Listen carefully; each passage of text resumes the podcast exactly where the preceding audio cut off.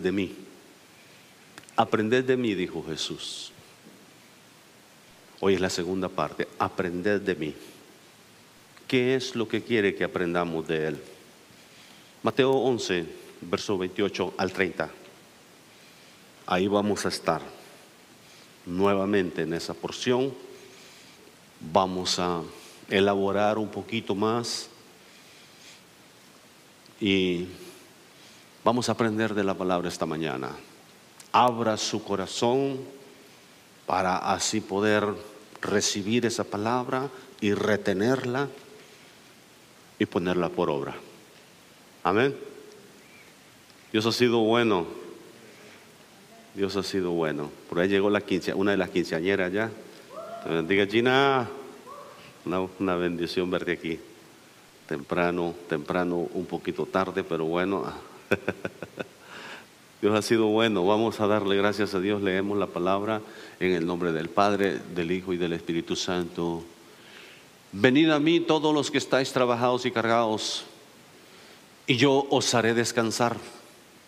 Llevad mi yugo sobre vosotros y aprended de mí, que soy manso y humilde de corazón, y hallaréis descanso para vuestras almas. Porque mi yugo es fácil y ligera mi carga. Padre, gracias por tu palabra, gracias Señor, porque es a través de ella que me instruyes, me enseñas. Y esta palabra ya ha bendecido mi vida, ya has hablado, ya has ministrado mi alma, mi espíritu. Así que puedo con toda autoridad ministrar a tu pueblo con esa misma palabra que ha bendecido mi vida. Habla, Padre Santo, a cada uno de nosotros por medio de tu palabra. Llénanos de tu presencia, Padre, llénanos de ti en el nombre de Jesús. Amén. Tome su lugar.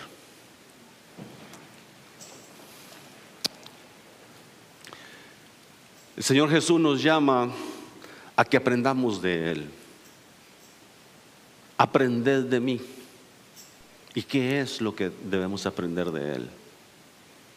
Ah, compartíamos en el primer culto que el único que puede en realidad sanar nuestros corazones, sanar nuestras heridas, hablábamos el, eh, hace 15 días sobre conocer a Jesús como ese Dios perdonador, el que perdona todas tus dolencias, todos tus pecados, todas tus iniquidades, el que rescata del hoyo tu vida, el que te corona de favores y misericordias. Luego, conocerlo a Él como el Dios sanador, el que sana tus dolencias, el que restaura tu vida.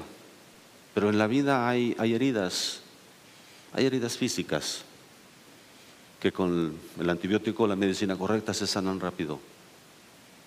Te las costura el zapatero o el doctor y sana rápido. Pero hay heridas en el corazón, en el alma, las cuales solo Dios puede sanar. Esas heridas son causadas cuando hay un divorcio, una separación, cuando hay un padre que abandona a sus hijos. Son heridas en el alma, en el corazón. Y hable con cualquier persona que ha pasado por un divorcio, con cualquier persona cualquier joven que ha tenido que enfrentar el abandono de uno de los padres. Es muy difícil tratar de consolar a esas personas, tratar de decirles, Dios te sana completamente, solamente acércate a Él. Porque hay otros casos que es a causa de que uno de los cónyuges parte a la presencia del Señor. Y entonces, en ese caso es un poco más comprensiva la situación, igual de doloroso, igual de difícil, pero es un caso inevitable. Pero cuando es una separación, cuando es un divorcio, cuando es un abandono de hogar, esas heridas Solo Dios las puede sanar. El que conoce, el que conoce la, situación que está viviendo, porque, porque por fuera uno sonríe, por fuera uno dice, soy fuerte, por fuera uno mantiene apariencias. Somos buenos para mantener apariencias, pero por dentro se está deshaciendo a veces. Y solo se habla de cierta situación, de cierto caso, de cierta este, ah, abandono, cierta clase de situación. Y entonces se disparan los sentimientos y empieza a veces la gente a llorar y a manifestar el dolor.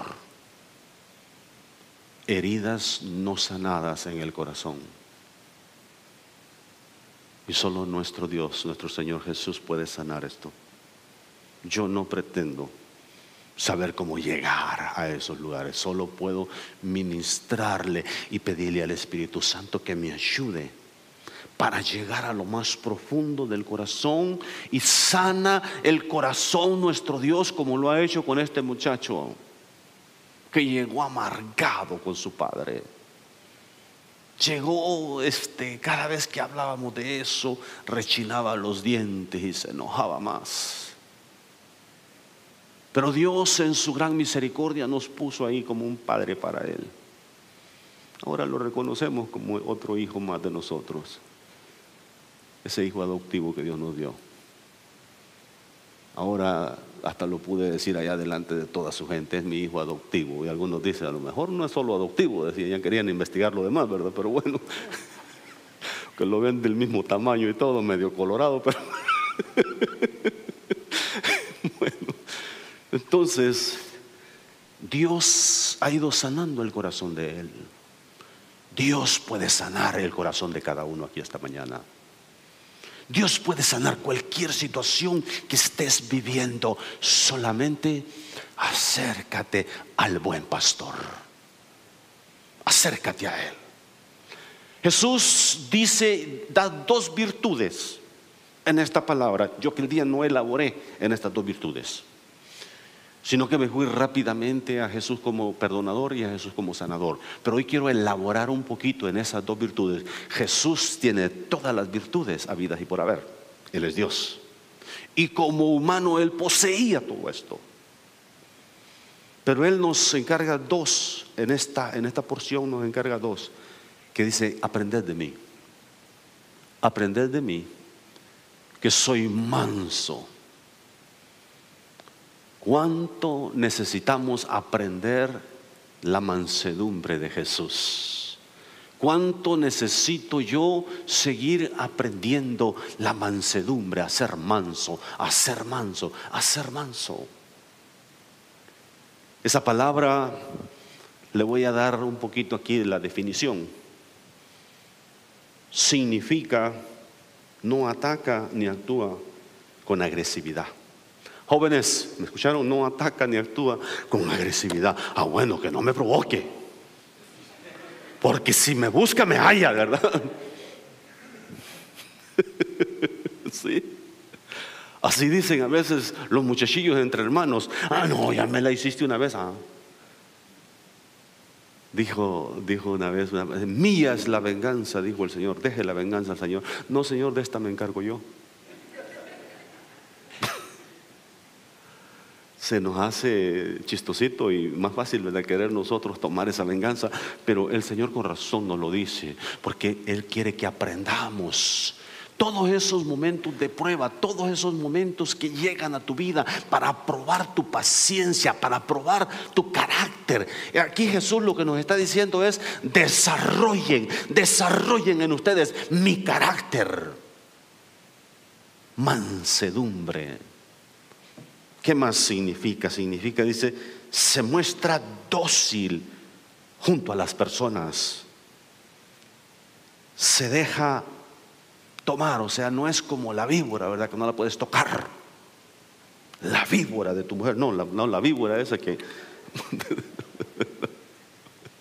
no se crea, no se crea. Se deja acariciar, apreciar, valorizar. Es una persona eso es, una definición, es una de las definiciones de manso. Jesús Jesús nos exhorta, Jesús nos dice, aprende de mí. ¿Estás cansado? Aprende de mí. ¿Quieres descanso?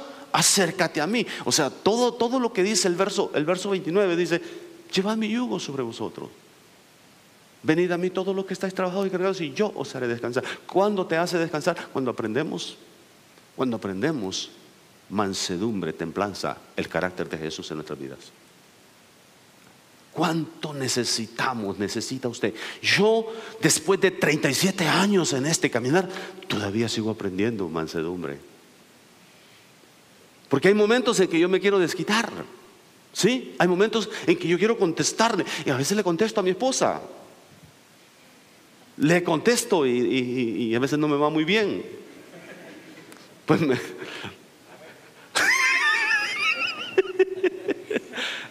aparece el cliente tirado en, el patio de la casa, durmiendo con el perro. Y luego hay una nota que dice, esto pasa después que ganó el argumento anoche con su mujer. ¿Dónde le tocó dormir? en el patio de la casa por haber, si peleó y ganó el argumento, no tuvo mansedumbre, no tuvo templanza, no tuvo el carácter para quedarse callado. Jovencitos, aprendan de una vez. Adrián, un día de esto te casas, ¿te imaginas? Que Dios te dé una mujer especial, amén que no sea un rompecabezas que hay que armarlo en un millón de años. Porque uno no tiene vida para armar algo así.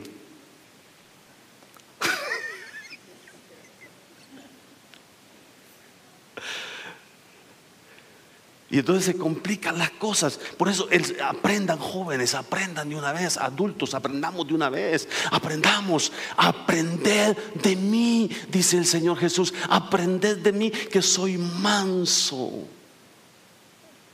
y humilde de corazón. Él pudo habernos dicho tantas otras virtudes que radicaban en Él, como el amar como el, exhortar, ah, ese es mi don, dijo alguien por ahí.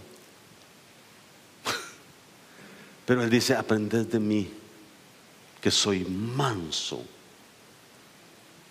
Jesús manifestó su carácter y su mansedumbre, que él sabía que Judas lo iba a entregar y todavía le lavó los pies en aquella cena le lavó los pies a Judas, hermano. ¿Se los lavaría usted?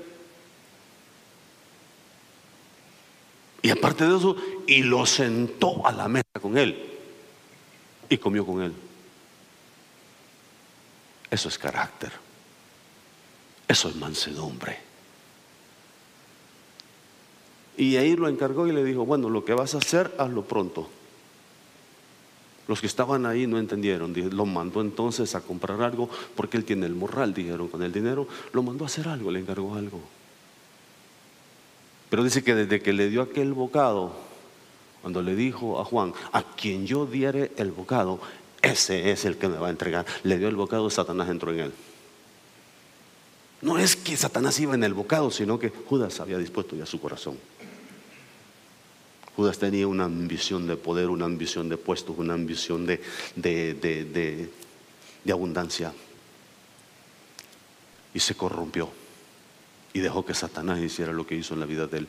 No aprendió tres años, tres años y medio a los pies de Jesús, tres años y medio mirando a Jesús hacer maravillas, milagros y todo lo que Jesús hizo. No aprendió nada. Y esto es lamentable, que a veces se repite en las iglesias. Hay personas que tienen medio millón de años en la iglesia y no aprenden nada. Sí, uno, uno, le, calienta la cabeza tantito. Yo a veces soy bueno para eso, le caliento la cabeza a la gente. Así medio insinuando, medio, y ¡boom! Y yo veo reacciones, ¿verdad? Y, ah,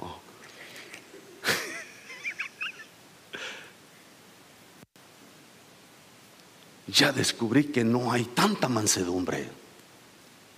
Ya descubrí que, Y no, es que lo haga a propósito, pero a veces me sale así por, por incidente o accidente o a propósito. Aprended de mí, jovencitos, aprendan, aprendan de Jesús, aprendan mansedumbre, aprendan, porque si se casan la van a necesitar.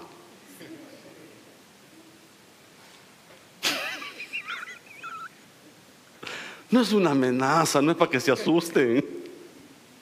Jovencitas, ustedes también aprendan mansedumbre, aprendan a ser mansas, porque si se casan, lo van a necesitar bastante.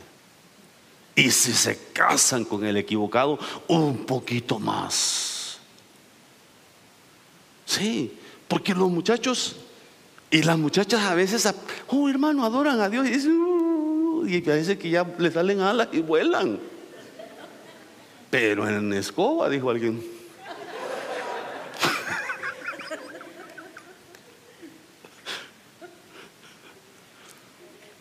Aprenda mansedumbre lo más pronto posible. Ese es el carácter de Jesús. No nos dijo, mire, pudo habernos dicho, aprendan santidad. Y si nos lo dice en otra porción y dice, sé santo porque yo soy santo. Sí, no estoy ignorando esa palabra. Pero aquí en esta porción específicamente nos manda a aprender mansedumbre, el carácter de Jesús, el carácter de Jesús. Jovencitos, esposas, Dios, Dios les dé eh, esa virtud de ir desarrollando ese carácter. Mire, hermano, eso es tremendo, tremendo. Yo tengo unos añitos ya casado con la misma, dijo alguien.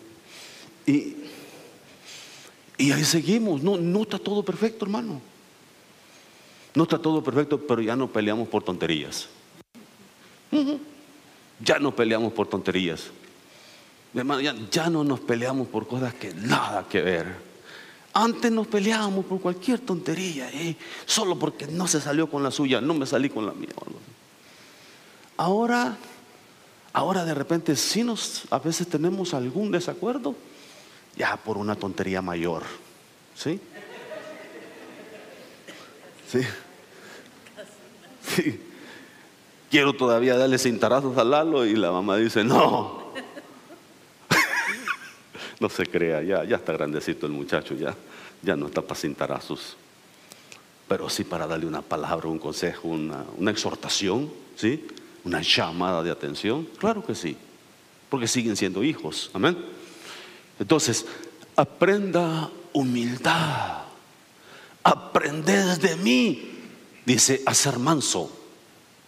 Aprended de mí humildad. ¿Qué es ser humilde? Dijo alguien por ahí, mire, entre más grande el mosquero que anda detrás de usted, más humilde es.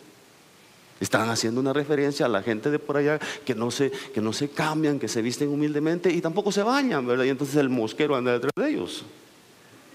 Eso no es humildad, hermano, eso es ser cochino. Eso es falta de higiene, hermano, por favor.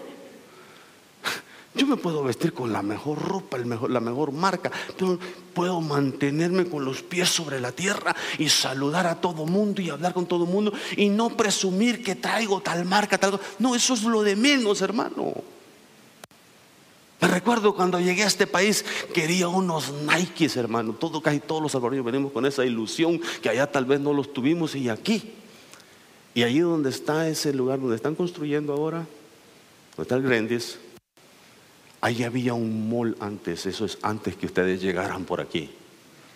Ahí estaba el mall antes, había una JCPenney. Y cuando agarré mi primer cheque, dije, voy a ir por mis Nikes, ahí me están esperando. Pagué como 70 dólares por mis Nikes blancos con la cosita azul. Y yo feliz, ya tenía mi sueño hecho en realidad. Así, así llegamos. Así llegamos a este país. En México compré mis primeros Converse cuando estuve en México, en Tepito, y eran originales. Son cositas que uno tiene la ilusión, pero ya de repente, estando en este país, Dios nos bendice, Dios nos provee, Dios nos suple. Amén. Mano Hernández, usted se miraba manejando una, de esas dules ahí por todo camino. Que no se atraviesen los venados, que no se atraviese nadie porque lleva un tractor ahí. ¿Verdad que no? Vinimos a este país para prosperar, vinimos a este país para salir adelante, para sacar adelante nuestra familia, pero aquí el Señor nos alcanzó en su gran misericordia. Y Él ha cambiado mi vida. Y Él me hizo ver que, hermano, los Nike no son nada, te puedo dar muchos más. Sí. Ahora esos muchachos me han surtido con, no solo con Nike, sino con esos otros que ahora son famosos, los Hoka. Y anda uno de, muy de tenis suavecitos ahí, dijo alguien. Hermano, ¿cuáles me pongo? ¿Qué me pongo? Porque hay tanta ropa, tantos zapatos, tanta cosa. Y decía Cristian, y, este hombre haya necesitado de un par de zapatos. Es ahí donde uno dice, wow. Y humildad es reconocer, Dios me ha bendecido a mí y no por eso voy a presumir lo que Dios me ha dado, sino voy a bendecir a esta persona con algo. Reconocer que no somos mejor que nadie, somos delante de Dios las mismas personas necesitadas necesitadas, unos un poquito más privilegiados. Humildad, humildad. Aprended de mí que soy manso y humilde de corazón. Varones casados ya por mucho tiempo. Quiero hablar con ustedes un momento. Nos pasa esto, nos pasa lo siguiente nos llega ese momento de andropausia, le dicen a la mujer, le llama, la pasa la menopausia, al hombre la, andropausia. El hombre, el enemigo, le hace sentir, le hace sentir que la juventud se le fue. ¿Sí? Y para satisfacer esa necesidad de que se le está yendo la juventud, va y se compra una, una Dodge Ram 3500 Una, una Ford de esas 250 que nomás cuando va llegando al estacionamiento. Y dice, eso es en algunos casos, ¿verdad? Cuando hay recursos y todo eso, este, se llena un poco ese vacío. Pero el problema es que en muchas ocasiones quiere ir mejor a buscarse una más jovencita. Último modelo, dice. ¿Sí? Quiere tener un, un test drive, ¿sí? Y va y dice, ah, encuentra por ahí una último modelo. Y entonces quiere dejar aquella que lo aguantó toda la juventud. Ajá. Se comió toda la juventud, disfrutó toda la juventud de ella y dice, ya no te necesito. he prosperado, tengo todo. Y sale el cabezón, sale la cabezona también, porque pasa del otro lado. Y se busca alguien más. Se busca alguien más. Se le hace fácil. Cambia otro modelo. Y es en ese momento en que Dios te estaba prosperando. Porque llega ese momento que ya los muchachos se crecen, ¿sí? Se vuelven barbones ya más grandes que uno. Se crecen ya los muchachos y uno les dice, trabaje mismo para lo suyo. Trabaje, yo ya no le voy a comprar los tenis, yo ya no le voy a comprar carros. Le dije una vez a uno de ellos, mi hijo, este es el último carro que le compro. Usted de aquí en adelante decide qué es lo que maneja. Y sigue manejando el que le di.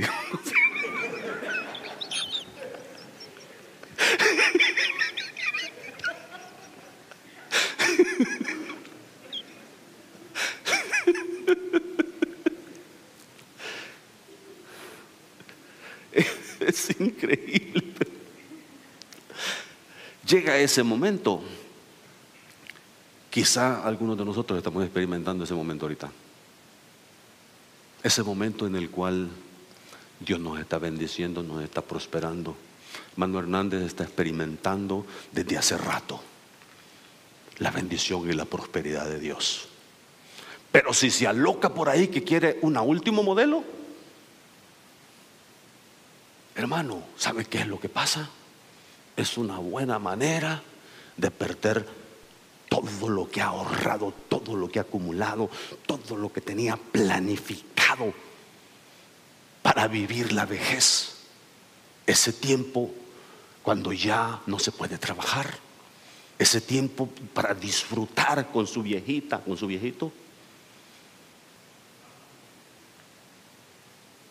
Porque tuvo un momento de locura. Un momento en que Dios se me va la juventud. Y ahí va, va a perseguir la juventud. Le mandé una vez a alguien así, con toda esa clase de problemas, a un pastor amigo mío. Démele consejos a esta señora. Porque a mí ni me escuchan, ni me ve como pastor, ni nada de eso.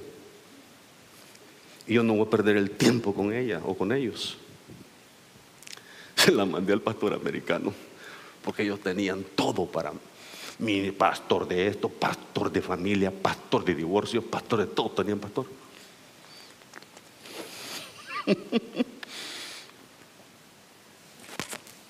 Tiempo después, le digo, pastor, ¿cómo estás? Un gusto saludarte, que no sé qué.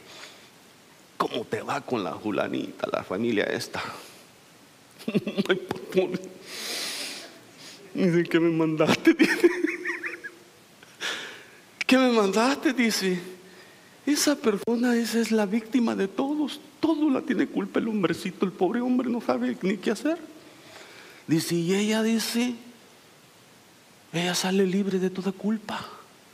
Pero siempre era ella la que salía con sus infidelidades, siempre era ella la que salía con sus sinvergüenzadas y todavía culpando al pobre hombre. Cabezón, yo le dije, no se case con esa burrita, le dije yo, porque yo vi la clase de burra que te había conseguido. Y cuando me dijo, me dijo, pastor, me voy a casar. Ay, ay, ay, le dije yo, ¿y dónde la encontraste? No me pregunte eso, la había encontrado en un bar. Andaba también él todo caído, todo revolcado, y se la encontró en un bar y de ahí la sacó. Y quería que le fuera bien. Si aún la que consigues en la iglesia, a veces te puede ir mal. O viceversa, aún los que consigues en la iglesia te pueden salir todos torcidos ahí chuecos. ¿Te imaginas si se la busca en el bar? Me dijo, pastor, no me mande gente así. Me dijo, tranquilo, le digo yo, hay nomás las que salgan así de ese nivel te las andeo. No tuvo remedio, se divorciaron y todo lo demás. Porque no hemos aprendido del maestro mansedumbre, templanza, humildad. Humildad significa no responder a las personas conforme a lo que a veces te ofenden o te dicen o te hablan. No responder en el mismo tono, no responder con venganza, no responder. Es humildad, carácter. Entonces me tengo que quedar callado. Hay muchas veces que es mejor quedarse callado. Porque si contestas es como que le eches gasolina a la lumbre. Y va a haber una explosión. Aprended de mí, dice Jesús. Aprended de mi carácter. Aprended mansedumbre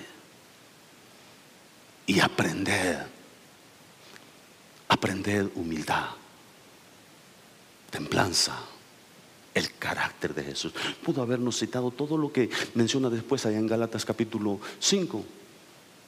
Más el fruto del Espíritu es amor, gozo, paz, paciencia, benignidad, bondad, fe, mansedumbre, templanza. Son nueve manifestaciones del fruto del Espíritu que aparecen ahí en Galatas. Todo eso debería irse desarrollando en nosotros, pero Él hace el highlight, ¿sí? Sobresalen estos dos y no los recomienda y dice, aprendan esto de mí. Aprenda a ser manso, aprenda a ser humilde. ¿Y sabe qué?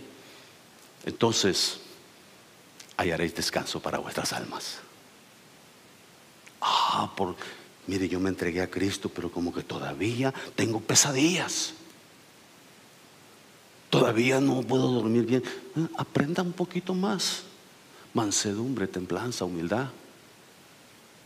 Dice, y hallaréis descanso para vuestras almas, porque mi yugo es fácil y ligera mi carga. A veces se nos hace duro el yugo, el seguir a Cristo, el aguantar, el aguantar las ofensas y no contestar, el aguantar este, el maltrato y no tomar venganza. Es difícil, pero ¿sabes qué? Es ahí cuando dejamos que el Señor moldee nuestro carácter y nos enseña a ser mansos y humildes de corazón, entonces el yugo se hace fácil. Esto está fácil, esto no es tan difícil, esto no está tan complicado, hermano. Amar a esa persona que me caía gordo. ¿Sí? Nunca he escuchado que a alguien le caiga flaco, ¿verdad? Sino que le cae gordo siempre. Nunca dice, me cae flaco. No, no, no, le cae pero gordo, pesado. Aprendamos, aprendamos del Maestro, aprendamos de Jesús. Vamos a Marcos capítulo 5. Ahí vamos a estar cerrando. Ahí hay una historia, hay tres historias en ese capítulo. Está, el, capítulo, está la historia de, del endemoniado Gadareno, está la historia de la hija de Jairo, que se muere, y está la historia de la mujer con el flujo de sangre. Hay esas tres historias en ese capítulo. Vamos a hablar de la primera. Este hombre, no sabemos historia de él, no sabemos cómo había llegado a esta situación, a esta condición, pero es conocido como el endemoniado Gadareno. Así es conocido. Dijo una hermana una vez cuando llegué de visita a la casa, ya llegó su esposo, sí dijo, pero llegó como el endemoniado Gadareno.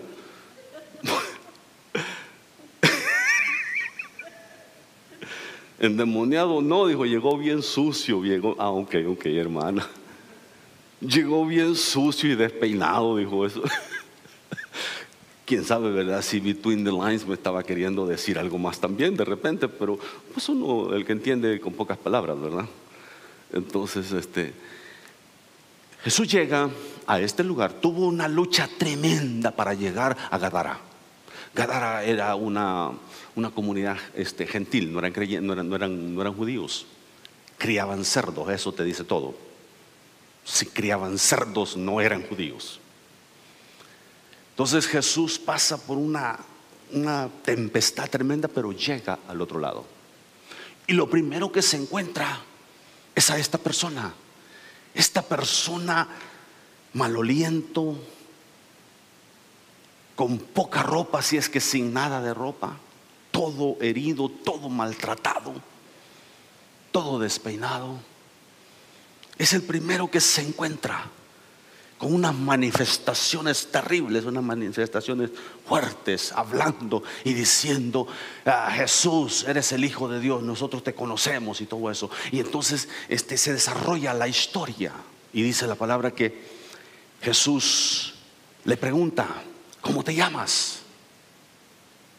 Y luego, este, ahora esta es la única historia donde Jesús le pregunta a los demonios cómo te llaman. Siempre lo demás, calla, sal fuera, ¿sí? los echaba fuera inmediatamente. En esta ocasión es la única, casi la única ocasión que se encuentra en el Nuevo Testamento donde Jesús entra en esa conversación. Y entonces dice, me llamo Legión porque somos muchos. Este hombre tenía tiempo de no, estar con la familia. Este hombre vivía en los cementerios. Este hombre vivía en una situación lamentable, triste. Pero aún en su condición, aún era en el que, en el que él vivía olvidado de Dios, endemoniado, desechado por la humanidad, desechado por su familia no podían vivir con él, no podía vivir con nadie. Aún a esa clase de personas Jesús las ama. ¿No escuchó? Aún a esa clase de personas Jesús las ama. Jesús las ama y se interesa por ellas. Fue hasta donde estaba, no fue fácil. Llegó y lo ministró y lo liberó. Porque Jesús es el único que sabe hacer estas cosas. Sigue siendo el único que libera a los cautivos. Solo que ahora el problema es que se le ha dado demasiado crédito al hombre, ¿sí? y a, tal persona se distingue o a él lo usa en liberación el Señor y ahí está el libertador y que no sé qué, que no sé cuándo. Por favor, a veces yo he visto, yo he visto a esos libertadores tratando de ministrar a alguien y no les no pasa nada. Porque a veces nos olvidamos que el que libera se llama Jesús. Y queremos ahí que el hombre, el gran libertador, venga y liberte. El único que yo conozco se llama Jesús, el que sabe liberar, el que sabe sanar las heridas, las heridas más profundas del corazón. El único que puede hacer eso es Cristo. Dice la palabra que lo sanó, lo liberó completamente. Esos demonios pidieron permiso para entrar en los marranos. Ahora, observe esto. Es interesante porque Nada sucede sin el permiso de Jesús. Jesús les autoriza, salen aquellos seis mil demonios, era una legión, una legión estaba compuesta entre dos mil y seis mil soldados. Sale aquella legión y se meten en los dos mil cerdos. Los cerdos no aguantaron, no aguantaron con los demonios. Dice que se aventaron en un despeñadero y cayeron al mar y se ahogaron. Se ahogaron los cerdos, los demonios no. Entonces, eso, es lo que sucedió ahí. Pero luego aquel hombre, viene la gente y lo encuentran, verso, verso 15, vienen a Jesús y ven al que había sido atormentado del demonio, que había tenido la legión, sentado, vestido y en su juicio cabal. Y tuvieron miedo. Observa lo que está sucediendo. ¿Cuánto tiempo tendría este hombre en esa condición? De seguro tenía años, años lejos de la familia, años viviendo en cementerios, años viviendo una situación terrible, tormento en su vida. Pero llega Jesús y lo libera y lo sana y lo salva y lo perdona. Y lo encuentran, dice, vestido, sentado y en su juicio cabal. Ves que la palabra cabal no es salvadoreña solamente, aparece ahí también. Cabalito, entonces es salvadoreña, cabalito. Dice, lo encuentran sentado a los pies de Jesús y en su juicio cabal. Solo Cristo hace estas cosas. ¿Qué hacen los gadarenos? Increíblemente los gadarenos dicen, dice que les dio miedo e hicieron la petición más triste, más lamentable. En vez de decir, si esto pudo hacer por este endemoniado, tal vez yo no estoy en la misma condición, pero puede hacer algo por mí también. Puede perdonarme, puede sanarme. ¿Cuántos enfermos habría más en aquel lugar que necesitaban ser sanos? ¿Cuántos endemoniados habían en aquella, en en aquella región que necesitaban ser liberados? ¿Cuánta gente necesitaba ser perdonada y ser, y ser redimida por el Señor? Pero ¿qué hicieron ellos? Vete de nuestros contornos. Le pidieron a Jesús, vete de aquí.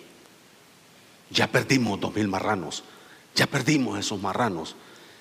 Es verdad que sanaste, liberaste a este, a este tipo, pero a él no nos importaba, les importaban más los marranos.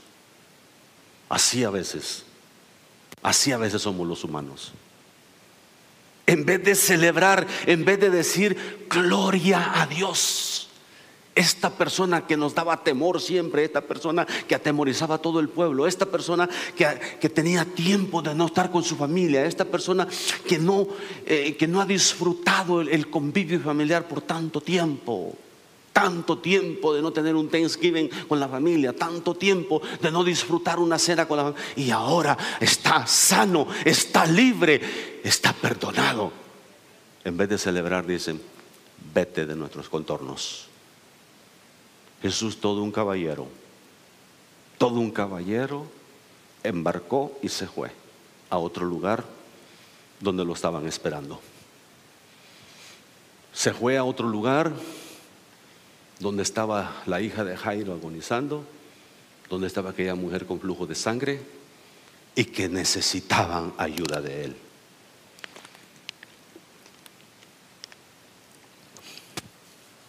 Déjame decirte algo. Cuando, cuando unos rechazan a Jesús, busca a otros que están en necesidad. ¿Sí escuchó? Sí, cuando alguien rechaza, cuando alguien no recibe el mensaje, no recibe lo que llevamos, busca a alguien más, alguien más lo necesita. Los gadarenos no se hallaron dignos de Jesús, no quisieron nada con él.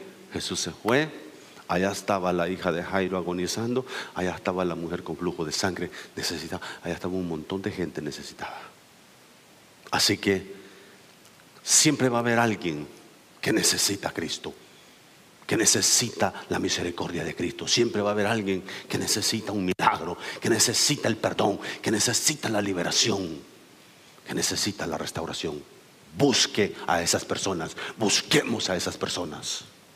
Vale la pena hacerlo. Este hombre quería después irse con Jesús. Estaba con Jesús y quería irse con Jesús. Jesús le dice, vete a los tuyos Vete a tu familia, vete a los tuyos y dile cuán grandes cosas ha hecho Dios contigo. La razón por la cual Dios hace milagros, hace milagros, hace, hace maravillas en nuestras vidas. La razón por la cual Él nos sana, Él nos liberta, Él nos da vida, es para que demos testimonio de la grandeza de Dios. Es para que exaltemos al Señor, es para que otros conozcan la grandeza del Señor. Lamentablemente a veces, a veces como dijo aquella hermanita, yo estoy esperando que pasen seis meses, dijo, para dar testimonio que Dios me sanó. Seis meses. En seis meses le va a regresar hasta la chiripiolca si no da gracias.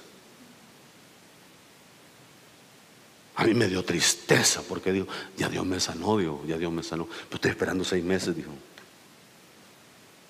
Ni que fuera embarazo. Ni que fuera embarazo para estar esperando seis meses para ver si es verdad. Si Dios ya hizo el milagro, tú sabes que Dios ya lo hizo y, vas a esperar seis meses para decir, gloria a Dios. Este hombre no esperó seis meses, este hombre se fue y dio noticias y dio aviso. Dice por toda Decápolis, Decápolis significa diez ciudades por todas esas diez ciudades, él dio testimonio de que Cristo había hecho una obra de liberación, de sanidad, de perdón en la vida de él. ¿Qué espera usted para dar testimonio? ¿Qué esperamos nosotros para dar testimonio de lo que Cristo ha hecho en nuestras vidas? No podemos seguir esperando, no podemos quedarnos ahí indiferentes, no podemos esperar seis meses o un año para ver si fue de verdad que Dios me sanó. Si Dios hizo la obra, comienza a darle gracias a Él, comience a exaltarlo, comience a bendecir el nombre de nuestro Dios. Dice la palabra, aprended de mí que soy manso y humilde de corazón, porque mi yugo es fácil y ligera mi carga.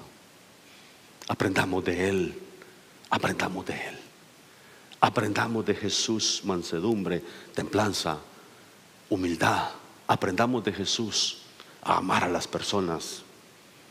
Dice la palabra, en muchas ocasiones en el Nuevo Testamento dice, pero Jesús le amó. hablando de aquel rico, de aquel rico que no quería entender que para él su riqueza era lo más importante, pero lo dice, pero Jesús le amó y trató de hacerlo entender. Pero aquel hombre amó más las riquezas que lo que Cristo le estaba ofreciendo. ¿Amarás tú más lo que tienes? ¿Lo que consideras valioso? ¿O considerarás más importante lo que Cristo te ofrece esta mañana? Inclina tu rostro. Padre, gracias